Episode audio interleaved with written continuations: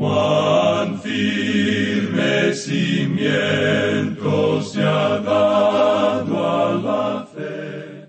A través de la Biblia, un análisis de la Biblia libro por libro que le ayudará a crecer espiritualmente. Estos estudios fueron diseñados por el doctor J. Vernon McGee. Acompáñenos en este fascinante recorrido a través de la Biblia. La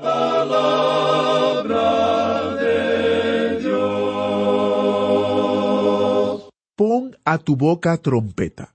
Como águila viene contra la casa de Jehová, porque traspasaron mi pacto y se rebelaron contra mi ley. A mí clamará Israel, Dios mío, te hemos conocido. Israel desechó el bien, enemigo lo perseguirá. Ellos establecieron reyes, pero no escogidos por mí. Constituyeron príncipes, mas yo no lo supe.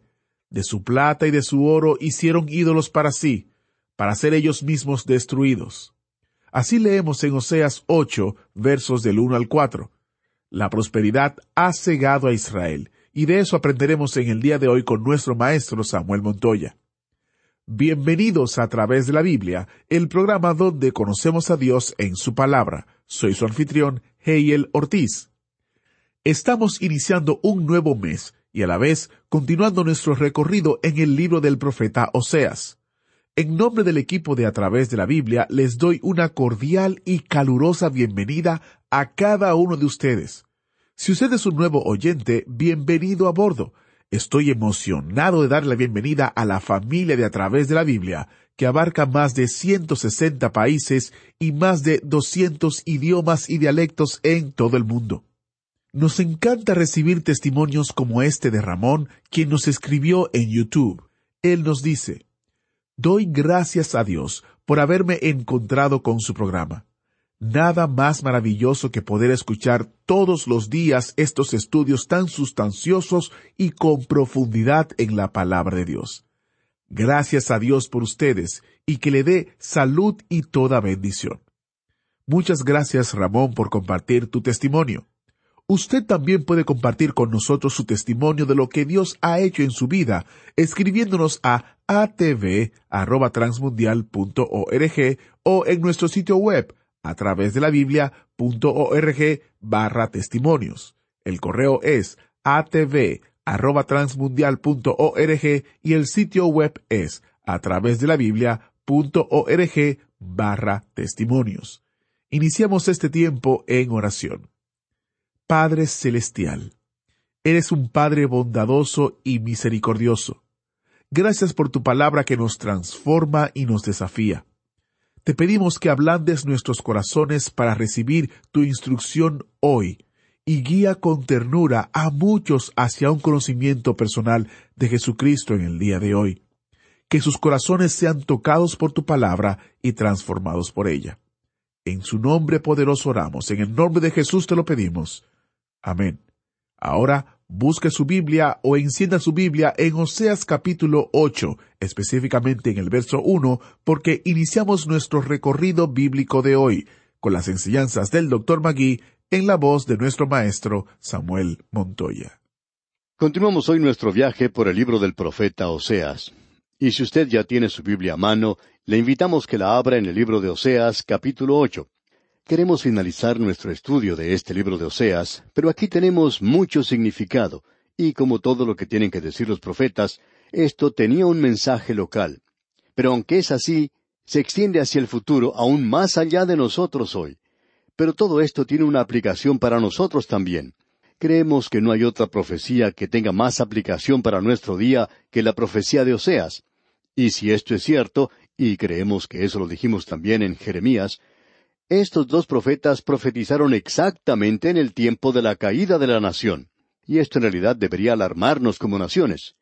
Pero la verdad es que no tenemos ya la fe de que eso suceda porque probablemente ya hemos pasado este punto donde ya no podemos regresar. Ahora, en el capítulo ocho de este libro de Oseas, tenemos el tema que ya hemos mencionado, de que Israel se vuelve hacia los becerros de oro y a los altares de pecado. Ellos le han dado la espalda a Dios, y ahora buscan en su rey y en sus riquezas para librarse. Escuchemos lo que dicen los primeros cuatro versículos de este capítulo ocho de Oseas. Pon a tu boca trompeta, como águila viene contra la casa de Jehová, porque traspasaron mi pacto y se rebelaron contra mi ley. A mí clamará Israel, Dios mío, te hemos conocido. Israel desechó el bien, enemigo lo perseguirá. Ellos establecieron reyes, pero no escogidos por mí. Constituyeron príncipes, mas yo no lo supe. De su plata y de su oro hicieron ídolos para sí, para ser ellos mismos destruidos. Dios les está explicando por qué los va a enviar a la cautividad. Antes se les había declarado sus pecados, ellos habían quebrantado sus mandamientos. Eso les llevó a quebrantar el pacto que Dios había hecho con ellos, con esta gente. Dios había hecho un pacto con Moisés que se aplicaba a esta gente, y especialmente se relacionaba con la tierra y cómo Dios iba a bendecirles en esa tierra. Y si ellos no le servían, entonces Dios les iba a expulsar de esa tierra. Y luego Dios hizo un pacto con David. Esta gente había quebrantado esos pactos, pero Dios nunca quebranta estos pactos. El pacto de Abraham que Dios hizo con él es incondicional. El que hizo con David también es incondicional. Y ellos pueden transgredirlo. Cuando ellos hacen eso, entonces ellos serán juzgados, serán expulsados de la tierra, pero eso nunca llega a destruir el hecho de que Dios les está entregando la tierra como una posesión eterna solo indica que esa generación va a salir, pero que otra generación regresará y entrará en esa tierra. Eso fue una realidad cuando ellos salieron de Egipto. Ellos no pudieron llegar a causa de su incredulidad, y entonces Dios les dijo que no llegarían allí, pero que sí lo harían de seguro sus hijos. Tenemos prácticamente esto en estos pactos. Ahora él habla de que ellos habían establecido reyes, pero que éstos no habían sido escogidos por Dios. Como explicamos anteriormente, el linaje de David iba a gobernar sobre ellos. Jeroboam encabezó una rebelión y el linaje de los reyes que fue establecido entonces no proveyó nunca un hombre que se volviera al Dios vivo y verdadero. Estos reyes nunca intentaron de ninguna manera el llevar a la gente a la adoración de Dios. Todos ellos se volvieron hacia la idolatría. Jeroboam desde el mismo comienzo instaló esos dos becerros de oro, uno en Samaria, el otro en Betel y él hizo eso para evitar que la gente regresara al templo a adorar. Pero aquí tenemos el juicio de Dios para esta gente que había establecido reyes que no merecían la aprobación de Dios. Y en el versículo cinco de este capítulo ocho de Oseas leemos Tu becerro, oh Samaria, te hizo alejarte, se encendió mi enojo contra ellos hasta que no pudieron alcanzar purificación. Bien, ellos son culpables. Ellos son pecadores, no son inocentes. Pero notemos lo que dice aquí, tu becerro, oh Samaria. Samaria llegó a ser la capital bajo el reinado de Onri, el padre de Acab. Acab luego se casó con Jezabel. El padre de ella era un sacerdote sobre Sidón, entre los fenicios que adoraban a Baal, y ella trajo consigo varios cientos de profetas de Baal hacia aquella tierra. La gente se convirtió entonces en adoradores de Baal. Esa fue la adoración del becerro que se menciona. Así fue establecido este becerro. Entonces Dios dice que se encendió contra ellos su enojo y Él los iba a juzgar.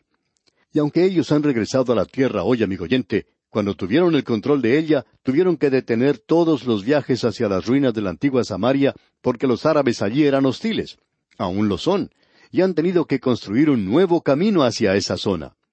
Aunque es un lugar muy hermoso, es una zona muy poblada, cuando un turista visita ese lugar, descubre que la desolación allí es sobrecogedora. Uno no puede evitar el sentir eso cuando visite ese lugar. Y cuando uno piensa que en ese lugar se había construido antes palacios de marfil, y en esas ruinas los arqueólogos hoy dicen que han descubierto hermosas botellas de perfume, de marfil, y muchas otras cosas construidas de este material, hermosas cosas que se han encontrado en las ruinas de ese lugar. Pero cuando uno llega a contemplar las ruinas de ese lugar, siente cierta depresión. ¿Y sabe por qué es eso, amigo oyente? Porque Dios ha juzgado a Samaria. Era un lugar muy hermoso, y había edificios muy hermosos en ese lugar, y esa gente estaba adorando a ese becerro. Ahora notemos lo que dice el versículo seis de este capítulo ocho de Oseas. Porque de Israel es también éste, y artífice lo hizo. No es de Dios, por lo que será deshecho en pedazos el becerro de Samaria. No sabemos dónde pueda encontrar uno esto. Los arqueólogos no encontraron ningún becerro de oro ni ningún pedazo de él en ese lugar. fue llevado a algún lugar y hecho pedazos, probablemente fue derretido. Dios dice, ustedes adoraban esta cosa, y eso no es ningún Dios. No es Dios. Se han apartado de Dios para adorar eso, pero eso no les puede ayudar. Escuche lo que dice el versículo siete. Porque sembraron viento y torbellino segarán. No tendrán mies, ni su espiga hará harina, y si la hiciere, extraños la comerán. Nuevamente tenemos aquí este juicio de hambre como también del enemigo que vino. Y en el versículo ocho leemos, Devorado será Israel, pronto será entre las naciones como vasija que no se estima. ¿Sabe usted dónde están las diez tribus hoy? Hay algunas personas que opinan que ciertas naciones hoy representan a Efraín, pero usted puede leer en los capítulos aquí que hablan del juicio de Dios contra Efraín. Por eso es imposible identificar a cualquier nación del presente con Efraín. Todo esto es absolutamente absurdo, pero hay muchas personas que piensan así. No hay ninguna otra cosa que se mencione aquí sino juicio en cuanto a Efraín. Y en el versículo ocho leemos otra vez, Devorado será Israel, pronto será entre las naciones como vasija que no se estima. Y uno no lo puede localizar y no será capaz de localizarlo entre las naciones tampoco. Nadie puede hacerlo. Estamos seguros de que estaban mezclados con la tribu de Judá cuando regresaron y no hay ninguna forma en que uno los pueda separar. Y ahora están esparcidos por todo el mundo.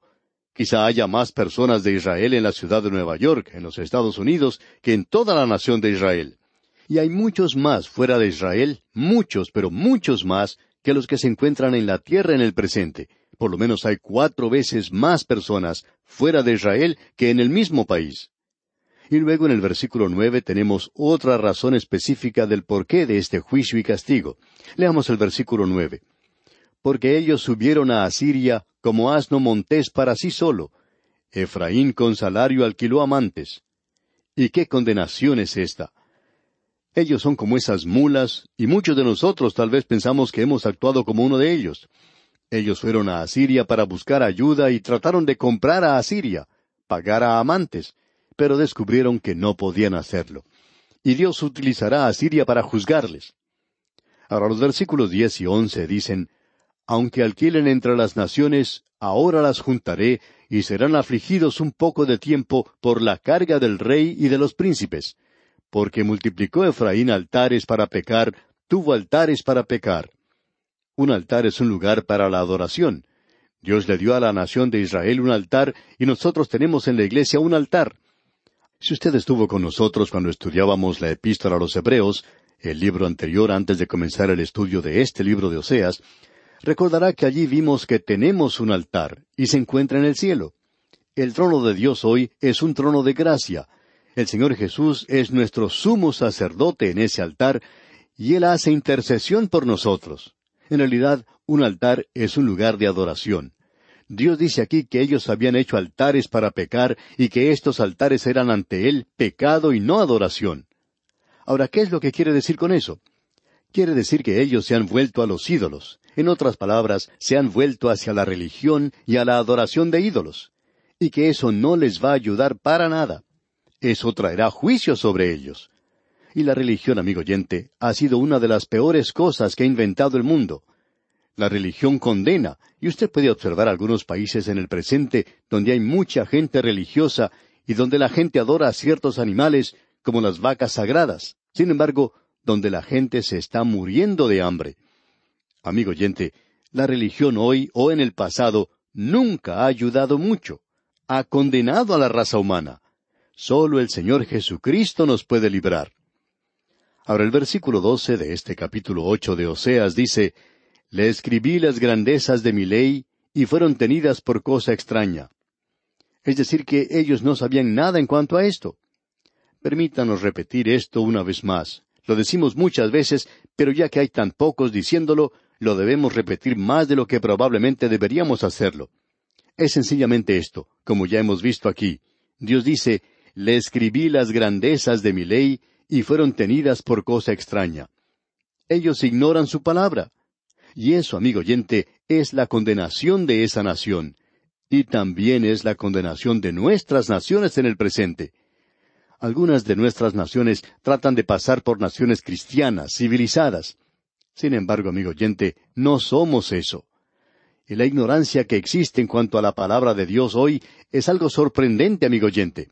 Es por eso que nos dedicamos a enseñar la palabra de Dios. Opinamos que la palabra de Dios hoy necesita ser enseñada, y pensamos que esa es una de las cosas más grandes que tiene por delante la Iglesia, la de esparcir, la de enseñar, la de difundir la palabra de Dios. No creemos que su predicador tenga que ser un administrador de negocios. Tampoco creemos que tenga que ser un león social capaz de mezclarse con la gente. Lo importante es cuando Él ocupa su lugar en el púlpito y presenta la palabra de Dios. Y Él, si enseña la palabra de Dios, entonces usted debe apoyarle.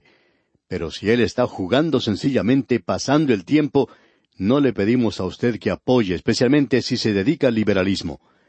Pero sí necesitamos apoyar a hombres que están enseñando la palabra de Dios. Y hay muchas personas que están haciendo esto en muchas partes.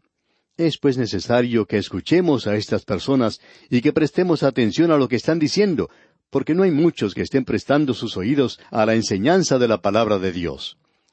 Nos regocijamos al contemplar el crecimiento que ha tenido nuestro programa. Sin embargo, esto es solo una gota en el mar. Nuestras naciones, amigo oyente, son ignorantes de la palabra de Dios. Ahora, en la primera parte del versículo trece leemos En los sacrificios de mis ofrendas sacrificaron carne y comieron. No los quiso Jehová. Ellos llevaban a cabo una ceremonia, solamente tenían un rito, y conocían muy bien el vocabulario. Pero eso era todo. Pero el Señor les conoce a ellos y no los acepta uno se da cuenta que hay personas que aprenden muy bien el lenguaje fundamentalista, ya que existe un vocabulario especial. Hay personas que aprenden a decir alabado sea el Señor y que el Señor le bendiga.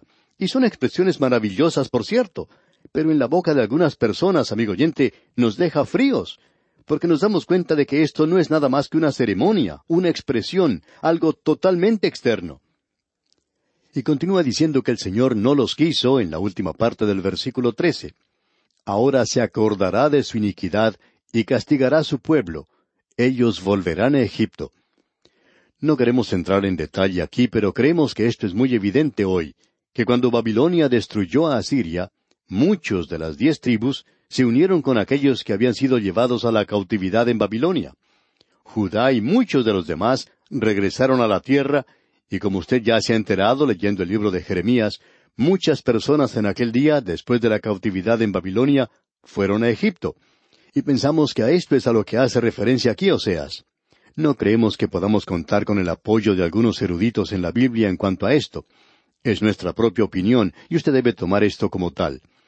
Ahora el versículo catorce de este capítulo ocho de Oseas dice Olvidó pues Israel a su hacedor y edificó templos y Judá multiplicó ciudades fortificadas, mas yo meteré fuego en sus ciudades, el cual consumirá sus palacios. Dios dice ahora que Israel edificó templos. Trataron de edificar sustitutos por el templo que estaba en Jerusalén. Y lo interesante de esto es que Dios había dicho que en ese templo en Jerusalén, y solamente allí, se debía ofrecer sacrificios a Dios. Pero Judá también había pecado, y Dios los juzgará después.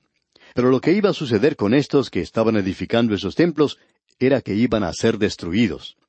Y si hay algunas zonas que se consideren más desoladas que cualquier otra parte de esa nación, es esa en ese lugar. En la zona del Negev no llueve mucho, es una zona árida y uno espera que sea de esa manera.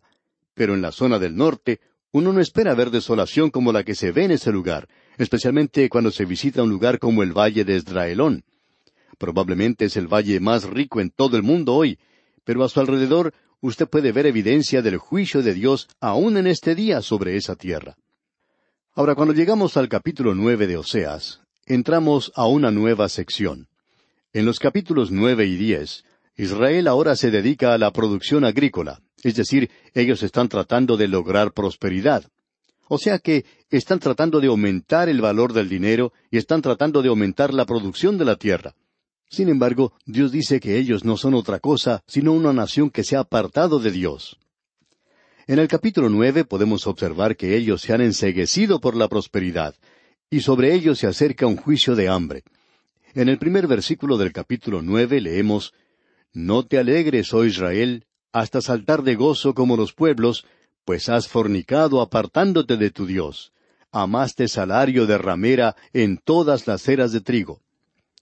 Ustedes están tratando de aumentar la producción de la tierra y eso ha llegado a ser un juicio, un castigo sobre ustedes, dice Dios. Estamos viendo en nuestros días que los grandes negocios, e incluso vemos que las corporaciones, no son la bendición que pensábamos iban a ser cuando comenzaron, especialmente en el área de la agricultura, y también en el área de la bolsa de valores.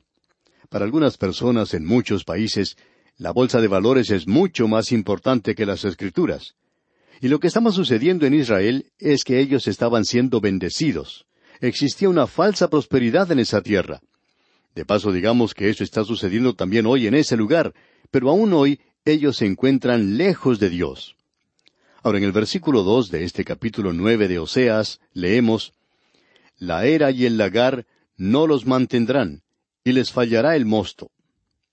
Es decir, que en lugar de haber abundancia, les faltará. Y en el versículo tres leemos, No quedarán en la tierra de Jehová, sino que volverá Efraín a Egipto y a Asiria, donde comerán vianda inmunda.